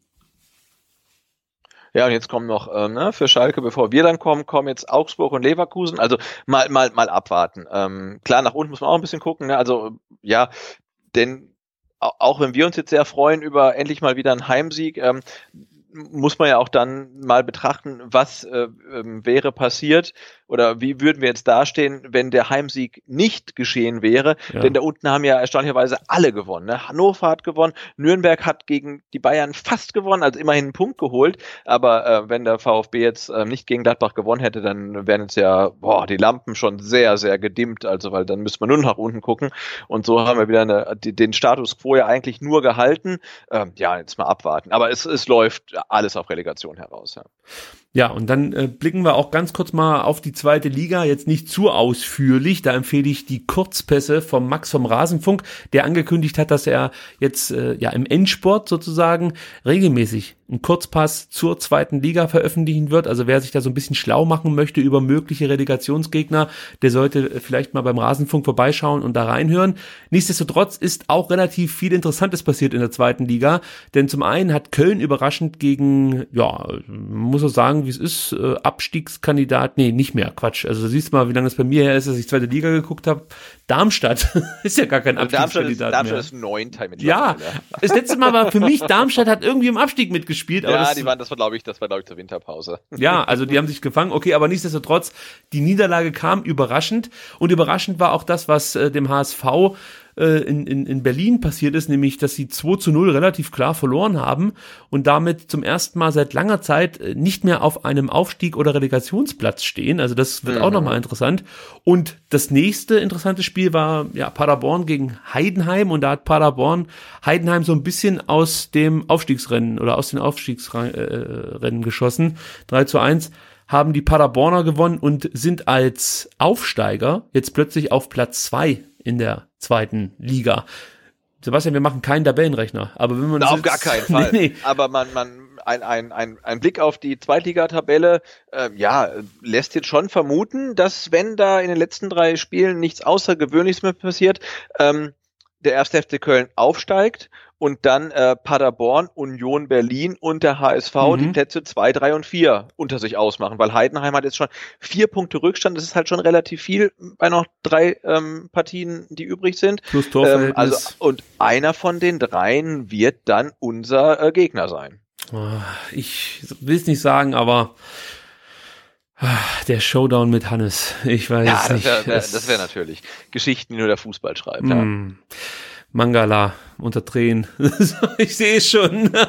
ja, oder halt so ein, so ein ähm, äh, Paderborn Reloaded, was ich dann relativ cool finden würde, weil das, das könnte ich dann mit einem erneuten Ostwestfalen Heimatbesuch verbinden. Das ist ja, dann nicht, stimmt, äh, ja. nicht weit nach Paderborn von Bielefeld aus, dann irgendwie einmal kurz über die A33. Da, das würde ich mir dann vielleicht schon sogar ähm, geben, während ich, glaube ich, nach Berlin und Hamburg die Reise scheuen würde. Ähm, aber äh, ja, also das ähm, Köln ist durch. Und weil sie durch sind, haben sie dann äh, zur Feier äh, des quasi Aufstiegs ihren Trainer gefeuert. Ähm, und Paderborn, Berlin und Hamburg bleiben dann noch übrig. So, jetzt pass auf. Überleitung aus der Hölle. Meinst du, Mangala macht den Leibold in der möglichen Relegation? ich habe heute Morgen auch gelesen. Ne? Der Kicker schreibt irgendwie, Leibold ist äh, ein Kandidat für, für den VfB und wenn der VfB die Liga hält, äh, wechselt äh, Tim Leibold äh, zurück zum äh, VfB Stuttgart. Er kam ja aus der zweiten Mannschaft vom VfB ging genau. er zu Nürnberg und kommt jetzt zurück und er hat ja für alle, die es nicht wissen, ähm, gestern hat ähm, äh, Nürnberg äh, sensationell gegen den FC Bayern 1 zu 1 gespielt, lag 1 zu 0 in Führung. Äh, Serge Gnabry hat den Ausgleich geschossen und dann kurz vor Schluss ähm, gab es einen Elfmeter für Nürnberg. Den schoss Tim Leibold und er traf nicht. Genau, er ähm, auf den Pfosten, muss man sagen. Genau, und er, aber er hat da wirklich an den Innenpfosten und der Ball ging kurz vor der Linie dann äh, vorbei. Und also wenn er so genau zielen könnte, den Ball, äh, um den Ball an den Innenpfosten zu schießen, dass er nicht reingeht, dann muss man sagen, dann muss man das Doppelte und Dreifache für ihn zahlen bei dieser Schusstechnik. Ähm, ja, Natürlich kann man drüber, drüber diskutieren, ob es dann schlau ist, dass er äh, den Elfmeter schießt. Ähm, aber ja, man kann auch festhalten, der verschossene Elfmeter gestern ähm, hat den dem, dem VfB ein Stück weit geholfen, weil man möchte nicht die Nürnberger mit zwei Punkten mehr haben. Allerdings nach dem verschossenen Elfmeter hatten die Bayern auch nur eine Riesenchance zum Sieg. Also das kann man dann auch wieder relativieren. Aber es war ja schon eine etwas komische Situation. Was hältst du grundsätzlich von der Verpflichtung? Also jetzt gehen wir einfach mal davon aus, dass das stimmt, was der Kicker schreibt und Leibold äh, im Falle des Klassenerhalts zum VfB wechselt, wechselt als Linksverteidiger. Was, was, was hältst du von Tim Leibold? Hast du dich ein bisschen mit dem beschäftigen können so im Laufe der Saison? Ah, be beschäftigen wäre zu viel gesagt, aber er scheint in Nürnberg Stammspieler zu sein und wirklich eine, eine, eine ja, dann eine Stütze zu sein. Und ein verlässlicher Spieler, ist glaube ich 25, ähm, hat also noch ein bisschen Potenzial, sich zu entwickeln. Ja, und da links hinten, ne, also man hat ja diese Saison gemerkt, also mit Emiliano Enzur, äh, das ist kein Spieler, der jetzt in den nächsten Jahren noch großartig besser werden wird. Also eher im Gegenteil. Und Sosa braucht dann vielleicht noch ein bisschen Zeit oder zumindestens kann er nicht 34 Spiele auf äh, höchstem Niveau das irgendwie durchkicken. Insofern ist das eine Personalie, die ich dann eher positiv sehe, äh, weil sie ja vermutlich ähm, finanziell und äh, ganz sicher sportlich auch kein großes Risiko in sich birgt. Ja, das ist halt die Frage, was zahlt man für ihn? Er hat noch Vertrag bis 2021. Ich weiß nicht genau, ob es da schon Gerüchte gibt, was da an Ablösesumme fällig wird. Äh, das ist das eine. Und zum anderen ist natürlich auch immer, ja, welche Optionen hat man sonst? Also ich bin auch der Meinung, Tim Leibold ist ein schneller, technisch guter Spieler, der uns gut tun wird. Was die Zweikampfführung angeht, sehe ich ihn auf einem ähnlichen Niveau wie Insua. Also da fällt er jetzt nicht sonderlich ab und ist auch nicht deutlich besser. Aber ja, wenn ich jetzt die Wahl hätte zwischen Leibold und Insua, würde ich, glaube ich, zu Leibold tendieren. Ich bin mal gespannt, wie er sich dann gegen Bonasosa äh, durchsetzen kann. Also bei Sosa sehe ich halt einfach noch ein, großes Entwicklungspotenzial, der bringt ganz, ganz viel mit und mit dem richtigen Trainer ist Borna Sosa für mich auch jemand, der wahrscheinlich auf, auf, auf längere Sicht auf der linken Seite die Zukunft oder dem die, die Zukunft gehört hier beim VfB. Aber im Prinzip finde ich die Herangehensweise Leibold zu verpflichten auf jeden Fall mal nicht ganz abwegig. Wie gesagt, Preis ist dann letzten Endes das, was äh, den Ausschlag geben wird ob ich dann sage, richtig gute Idee oder scheiß Idee. So, äh, dann lass uns doch ganz kurz, ähm, was, wir haben noch wieder so viele Themen, aber ein paar Sachen müssen wir noch abarbeiten. Gegen Hertha, da gucken wir jetzt noch nicht in die Glaskugel, was da uns erwarten dürfte. Vielleicht nur eins kurz, ähm, ja, Zuber wird ausfallen für das Spiel gegen Berlin und wahrscheinlich auch für die restlichen drei Saisonspiele. Im besten Fall kann er in der Relegation wieder eingreifen, fällt mit einem Innenbandriss aus. Ist natürlich ein bisschen blöd, weil er halt so der Topscorer der Rückrunde ist. Also ich glaube, da hätte Nico Willig nichts dagegen gehabt, wenn Zuber die nächsten Spiele noch hätte bestreiten können, weil ich glaube, er passt auch mit seiner Art und Weise, wie er Fußball spielt, perfekt in die Ideen von Willig. Bisschen dumm gelaufen. Absolut. Und ja. auch, auch ein Santi Ascasiba fehlt ja, halt. Ne? Ja. Also haben wir viel darüber diskutiert, dass äh, Nico Willig halt schon sehr, sehr gut aufstellt und echt so das Maximum an Qualität auf den Platz bringt. Aber die zwei äh, fehlen natürlich drin, weil die wären, denke ich, auch bei ihm ähm, klare Starthelfkandidaten. Aber gut, es ist, wie es ist und die zwei fehlen jetzt halt. Ne? Und ähm, da muss man es halt kompensieren. Und es ist ja vielleicht auch eine Chance für äh, Spieler, die bisher halt nicht so zur Geltung gekommen, sich dann ähm, sich mal zu zeigen. So, dann will ich noch kurz ansprechen, dass Timo Baumgartel und äh, Erik Tommy am Wochenende bei der, U bei der U21 ausgeholfen haben die ein wichtiges Spiel hatten gegen den Tabellenletzten, dessen Namen ich jetzt einfach mal vergessen habe, weil es ist auch nicht ganz so wichtig. Man konnte das Spiel überraschenderweise 3 zu 0 gewinnen. Übrigens hat äh, ein anderer äh, ja, Profispieler gewonnen, nämlich äh, ein Tor geschossen, nämlich David Kopacz. Den haben wir ja auch noch ah, so ein okay. bisschen auf der Rechnung für die kommende Saison vielleicht. Ja, der hat getroffen, das war schon mal nicht schlecht. Und ähm, warum nehme ich das Thema mit rein? Nicht, weil ich jetzt hier äh, einfach lang, länger über die U21 sprechen möchte, dafür reicht die Zeit gar nicht. Nee, ich fand die Aussage von Thomas Hitzesberger äh, bezüglich der äh, ja, Herabstufung von Baumgartel und Tommy sehr interessant. Zum einen meinte er, beide haben gut reagiert und dann kommt ein Satz, den ich äh, ja einfach auch hören möchte in Zukunft von äh, einem Sportverstand hier beim VfB. Ich will, dass das wieder zur Normalität wird, dass Spieler, die oben nicht zum Einsatz kommen, in der zweiten Mannschaft Spielpraxis sammeln. Denn ähm, da wirst du dich auch noch dran erinnern können, früher war das gang und gäbe, dass die Jungs, die am Wochenende keine Einsatzzeiten bekommen haben mhm. oder gar nicht im Kader standen, einfach bei der zweiten Mannschaft gespielt haben. Das war halt so. Und das gibt's ja heute gar nicht mehr. Das ist ja eine Ausnahme. Da wird sich ja sogar dann äh, versucht, mit Händen und Füßen gegen zu wehren. Wieder spreche ich hier Maffeo an. Übrigens. Ja, Grüße an Pablo Maffeo und seinen Anwalt. Ja, ja wobei, das wollte ich nämlich gerade noch ansprechen. Das habe ich mehrfach auf Twitter gelesen und das stimmt so nicht. Okay, es, dann nehme ich das sofort Er war zurück. nicht, er war, er ist nicht zum Anwalt gegangen. Er hat angedroht, dass er mit einem Anwalt sprechen wird, wenn der VfB weiter darauf beharrt, dass er bei der U21 spielen muss. Das ist natürlich. Okay, dann, dann, dann, dann nehme ich es nicht zurück und grüße trotzdem seinen potenziellen Genau. Anwalt. Also es ja. ist, es hat weiterhin sein Geschmäckle. Ja, ja. Du hast dich gerade angehört, wie ähm, eine eine von mir geschätzte Twitterin, die dem SC Freiburg äh, sehr verbunden ist, die mal geschrieben hat, Nils Petersen, ich will ein Kind von dir, zwei Kinder, doch nicht. Erinnert sich vielleicht der eine oder andere noch daran, als der Videobeweis zwischen der Familienplanung der Freiburgerin und Nils Petersen stand. Ah, aber das ist nur ein kleiner Abschweif gewesen an der Stelle. Nein, äh, ja, also Punkt. Ja, er hat ja recht, ne? das, ja. das, das muss Standard sein. Also Absolut. Ähm, und ähm, die, die, die U21 ähm, äh, gewann äh, 3 zu 0, Torschützen Kopacz Kiefer Aalgeier äh, gegen den äh, Traditionsverein von SC Hessen Dreieich. Ja, cool. Knallhart recherchiert.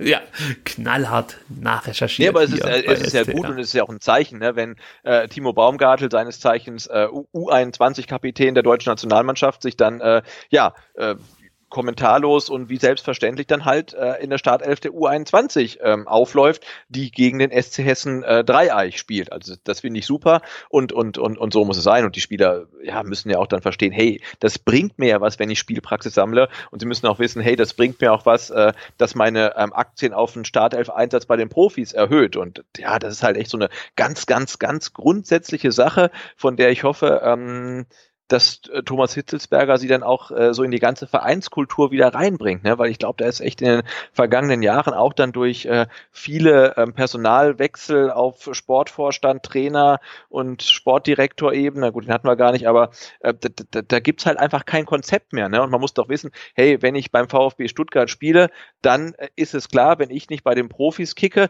dann spiele ich bei der U21 und wenn ich es nicht mache, dann spiele ich auch nicht bei den Profis und wenn ich es mache, dann habe ich bessere Chancen, ähm, auf einen Startelf-Einsatz oder auf einen Kaderplatz, genauso wie durch gute Trainingsleistung. Das ist ja so eine ganz grundsätzliche Philosophie, die man irgendwie wieder reinbringen muss. Und das geht dann ja tatsächlich nur durch äh, Kontinuität ähm, auf den Positionen der verantwortlichen Position, äh, Personen. So sieht's aus. Von daher wieder mal Daumen nach oben in Richtung Thomas Hitzesberger. Absolut, ja. Ja, die äh, Themengebiete Wolfgang Dietrichs Pressebrunch und äh, Wilfried Ports legendäres, muss man fast schon sagen, äh, Stuttgarter Nachrichteninterview, die verschieben wir jetzt einfach mal auf äh, eine folgende Ausgabe. Zum einen, weil uns die Zeit so ein bisschen davonläuft und zum anderen, also ich bin ganz ehrlich, Dietrich, Port und diese ganzen äh, Quadrex-Themen, äh, die haben mich in den letzten sechs, sieben Tagen eigentlich jeden Abend begleitet und äh, ich bin gar nicht so böse, wenn wir diese Themen mal wenigstens für eine Woche kurz aussparen. Die sind nur aufgeschoben, nicht aufgehoben. Eins möchte ich dann dennoch kurz äh, nochmal aufgreifen, nämlich das Thema Investorensuche. Keine lange Diskussion darum, Sebastian, sondern nur eine kleine äh, Information, die ich erhalten habe, die ich hier weitergeben möchte, die aber der ein oder andere wahrscheinlich auch schon kennt, nämlich das Thema Lagardère, das im äh, Januar von Sky äh, als dingfest vermeldet wurde, das ist äußerst, äh, wie soll man sagen, fragil. So möchte ich es mal ausdrücken. Also Lagardère ist definitiv nicht mehr der Frontrunner, wenn man das so bezeichnen kann, in, äh, in Sachen Investoren oder ja, Investor für die kommende Saison. Infront macht sich da breit, ist auch ein Vermarktungsunternehmen. Es gibt drei Kandidaten. Äh, man weiß nicht so richtig, wer der dritte Kandidat ist, außer der Vertikalpass haut mal wieder einen raus. Sebastian, gibt's da Neuigkeiten von euch? Äh, nein. Okay. aber was nicht drüber sprechen. Nein, wir wissen auch nichts. Nee, also da auch damals haben wir nichts drüber gewusst. Aber es ist ja auch bei bei Lagardère war es ja schon so ein bisschen seltsam. Ne? Also ja. warum soll ein Vermarktungsexperte einsteigen, ohne die Vermarktung, Vermarktungsrechte zu bekommen? Das macht ja erstmal gar keinen Sinn. Ne? Und diese Wasserstandsmeldung ähm, jetzt zum Ende der Saison, die haben wir ja schon häufig gehört. Dann war es zum Ende des Jahres, zum Ende. Hm, also ich glaube laut ähm, ganz ursprünglichem Zeitplan haben wir ja schon lange einen zweiten Investor. Ähm, aber also ich gehe mal davon aus, dass sich jetzt die, ähm, die Unternehmen ähm, nicht, dass die nicht gerade Schlange stehen, um beim Tabellen 16. Äh, einzusteigen. Also. Also meine Information ist, dass der dritte Kandidat auch ein Vermarktungsunternehmen sein soll. Da kann sich jetzt jeder überlegen, welches da in Frage kommt und welches eben nicht. Und ähm, der VfB beharrt darauf, dass die Marketingrechte definitiv nicht mit, mit, ja, mit einer Investition, wenn man das so sagen kann, eines möglichen Interessenten ähm, abgegeben werden sollen. Also das heißt natürlich nicht, dass es dann später irgendwann ähm, ja nicht einfach nochmal Gespräche geben könnte mit einem Vermarktungsunternehmen und dass die Marketingrechte dann nochmal separat veräußert werden. Aber was das Thema Investor betrifft, soll wohl das Marketingrecht beim VfB bleiben und ähm, ähm, wird da einfach nicht mit verhandelt, wenn man das so zusammenfassen kann. Und ähm, warum unbedingt ein Vermarktungsunternehmen ja jetzt äh, neuer Investor beim VfB werden soll, hängt wohl damit zusammen, dass man sich erhofft, durch ein Vermarktungsunternehmen einfach wieder mal einen größeren Markt angreifen zu können. Sprich, sie sollen bei der Sponsorensuche außerhalb Deutschlands helfen. Da sieht der VfB noch großes Potenzial. Bin ich mal gespannt, wer da so rangekarrt wird äh, als möglicher Sponsor. Am besten natürlich aus China oder sonst irgendwo. Und äh, was ich auch noch interessant fand, und dann sind wir aber durch mit dem Investorenthema. Wolfgang Dietrich meint, dass der Wert der äh, ja der Wert äh, der AG gestiegen sei im Vergleich zur ersten Bemessung, die ja vor drei Jahren muss es gewesen sein oder abgeschlossen wurde. Ja, ja. ja ungefähr. Ja. Ähm, kann ich natürlich nicht beurteilen. Ich glaube, das reicht schon, wenn du einfach dein Stadion renovierst und äh, der Wert steigt dann schon. Also das ist ja auch, jetzt schweifen wir nochmal ganz kurz ab zu Quadrex, eines der äh, Modelle, einer der, äh, einer der Ideen, die hinter Quadrex stecken, wenn du den Vereinen Geld gibst, dass die dann allein durch den Stadionausbau so an Wert gewinnen und ähm, dass sich dadurch dann auch schon wieder Geld verdienen lässt. Ganz kurz gefasst. Und ähm, ja, dann ist das Thema Investorensuche hiermit abgearbeitet. Und wir kommen zum Schluss dieser etwas kürzeren Ausgabe diesmal, aber das ist ganz bewusst von uns so gewählt gewesen. Äh, wir wollten heute nicht allzu lange äh, machen und das haben wir damit auch geschafft. Kurzer Hinweis von mir, es gibt STR ab jetzt auch auf Facebook. Ja, es gab den einen oder anderen, der mich gefragt hat, ob es nicht die Möglichkeit gäbe, STR auf Facebook zu platzieren. Jetzt muss ich natürlich ganz ehrlich sagen, die diese Anfrage gestellt haben, die müssen natürlich jetzt auch auf Facebook gehen und STR auf Facebook liken. Ihr findet uns auf Facebook unter VF3 STR, weil man VfB STR nicht nehmen kann. Weil da irgendwie äh, Facebook sagt, Moment mal, VfB ist ja die Marke und ähm, darf ich nicht in, in ja, in, in, in meinem Handle, ich weiß nicht, wie das auf Facebook heißt, verwenden. Ich habe alles versucht, aber das scheint irgendwie nicht möglich zu sein. Also VF3 STR, weil das ein B am nächsten kam. Deswegen die drei. Und auf Twitter und Instagram ist es ganz einfach. At VFBSTR. Die Folgen könnt ihr übrigens auch auf iTunes, YouTube und Spotify hören. Das sollte ich auch nochmal unterbringen, weil es wirklich, sagen die Statistiken aus, sehr, sehr viele Leute gibt, die diese Folgen im Webbrowser hören. Also äh, wenn ihr iTunes, YouTube oder eben Spotify nutzt, könnt ihr STR auch über diese Kanäle hören. Einfach STR VfB Stuttgart Podcast in die Suche eingeben und dann findet ihr uns. Dann sind wir durch, Sebastian. Ähm, ich bedanke mich für deine Zeit und Gerne. bin schon gespannt, wie das dann nächste Woche hier weitergehen wird, ob die Euphorie völlig durch die Decke geht oder ob wir wieder nach auf dem, den nach dem 4-0 Auswärtssieg in Berlin mit äh, Gomez Dreierpack willig macht Dardai fertig oder irgendwie so eine ja, genau. Schlagzeile äh, wird dann äh, wahrscheinlich wieder präsentiert von. Aber ich meine, wann haben, wann, wann haben wir je in Berlin gewonnen? Also das ist glaube ich schon ganz lange her. Also wenn er das, wenn das dann wirklich geschehen sollte, dann äh, müssen wir nochmal neu über die Personalie des Cheftrainers äh, in der kommenden Saison reden. Aber äh, warten wir es ab. Ich weiß nicht, wann es war, aber ich kann dir sagen, wann es wieder sein wird. Und zwar diesen Samstag um 15.30 Uhr, beziehungsweise dann um 17.30 Uhr. Gut, also ich bedanke mich für deine Zeit. Schaut auf vertikalpass.de vorbei. Da gibt's äh, nicht nur tolle GIFs äh, zusammengetragen, ähm, die den letzten Spieltag so ein bisschen bearbeiten oder sich an dem abarbeiten, sondern es gibt auch tolle Artikel, natürlich auch zur Causa Dietrich. Ich habe es ja vorhin schon erwähnt. Da könnt ihr nochmal nachlesen, was es so Neues gibt um den Sonnenkönig. Das ist jetzt nicht so böse gemeint, wie es vielleicht klingt. Also ja, Herr Dietrich, ganz, ganz seien Sie nicht eingeschnappt.